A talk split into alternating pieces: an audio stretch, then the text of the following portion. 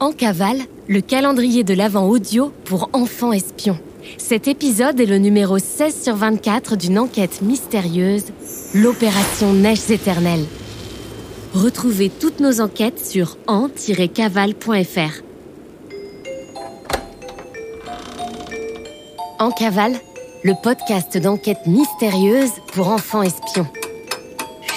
C'est top secret.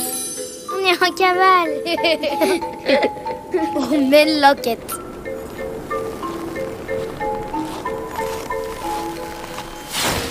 Mais les météos, c'est la pluie et le beau temps.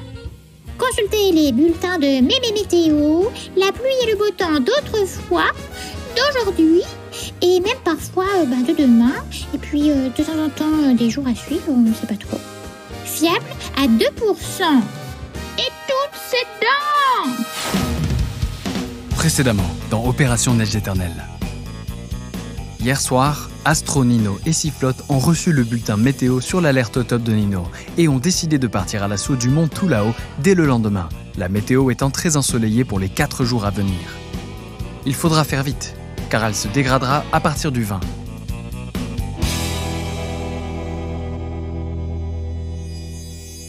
« 16 décembre, 6h41. C'est au petit matin, à la lueur des lampes frontales, qu'Astro, Nino et Sifflotte finissent de préparer leur matériel. Casque? Oui. Deux piolets chacun? Ok. Des chaussures d'alpinisme et une paire de crampons à pointe avant? J'ai. Baudrier? Check. Lunettes de soleil anti-réverbération? Good. Ils sont tous trois équipés de vêtements techniques. Des vêtements très chauds et imperméables, mais fins et souples pour pouvoir bouger rapidement et faciliter des gestes précis. On a une corde de 60 mètres et une corde de 100 mètres, et seulement 5 mousses coton. Tout le reste de mon matériel est resté planté dans la paroi quand je suis tombé. Sifflotte prépare un thermos de café en sifflant joyeusement. Mais Astro n'est pas aussi relaxe. Elle fait son possible pour ne pas montrer son inquiétude.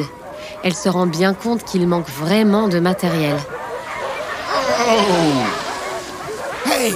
Bon matin, les jeunes! Vous partez à cette heure, je vois? Vous préparez une grosse ascension? Astro remarque la tonne de matériel que le vieux René trimballe sur son traîneau et jette un coup d'œil à Nino. René, on aurait besoin d'un peu de matériel. Quelques cordes, des dégaines.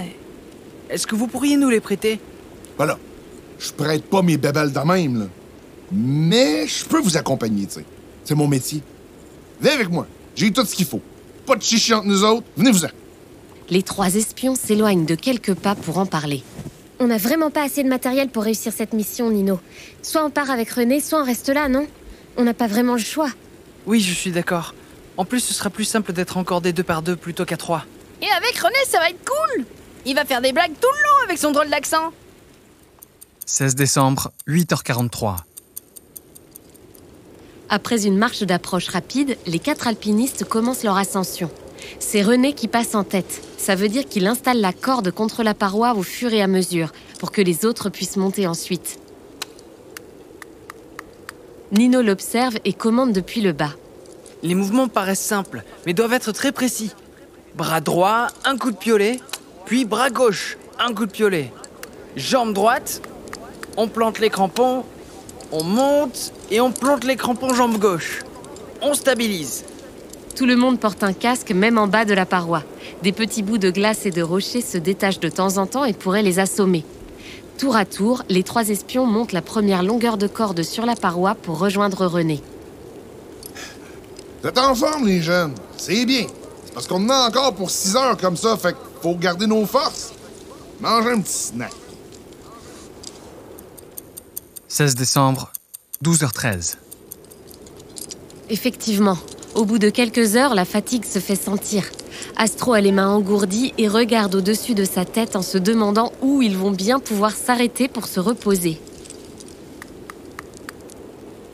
On y est presque On atteindra bientôt la première base C'est une sorte de renfoncement dans la paroi. Ce n'est pas très large, mais suffisant pour y installer un portaledge pour passer la nuit. Oh non, par pitié Pas le portaledge Un porte à quoi? Un portaledge C'est un genre de petite tente qui s'accroche sur la paroi dans le vide.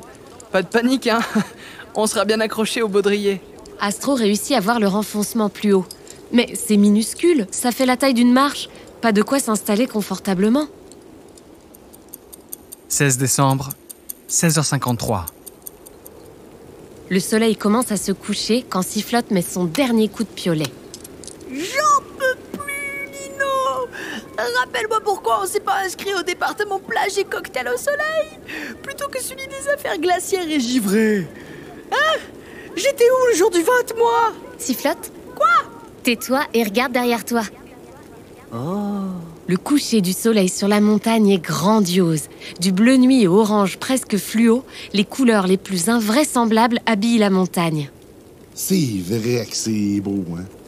Mais là, c'est pas le moment de rêvasser, les jeunes. Faut installer vos toiles suspendues vite avant de plus rien voir. Bonne nuit, moi je me couche. Dans le sac de matériel qu'ils ont hissé, il y a deux portaledges, un avec une toile et un sans toile. Alors Nino, on monte lequel? J'ai un trou de mémoire, je suis désolé. Je. Je crois que c'est. Tu sais plus? Non, je sais plus du tout.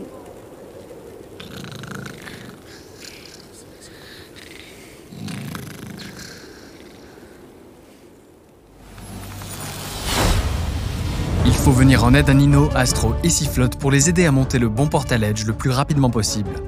Dans le carnet de Nino, vous trouverez différentes indications sur les deux modèles de portaledge. Lisez attentivement dans quel cas on les utilise et cochez la case de votre choix sur le carnet. Un signal lumineux éclairera le bon matériel. N'oubliez pas de tourner votre roue du temps sur le 16 décembre et de placer l'empreinte de pas pour suivre le trajet d'Astro, Nino et Sifflotte. Bon courage et à demain pour la suite de l'enquête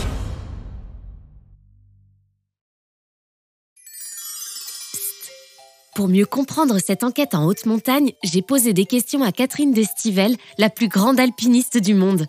Alors Catherine, qu'est-ce qu'un portaledge?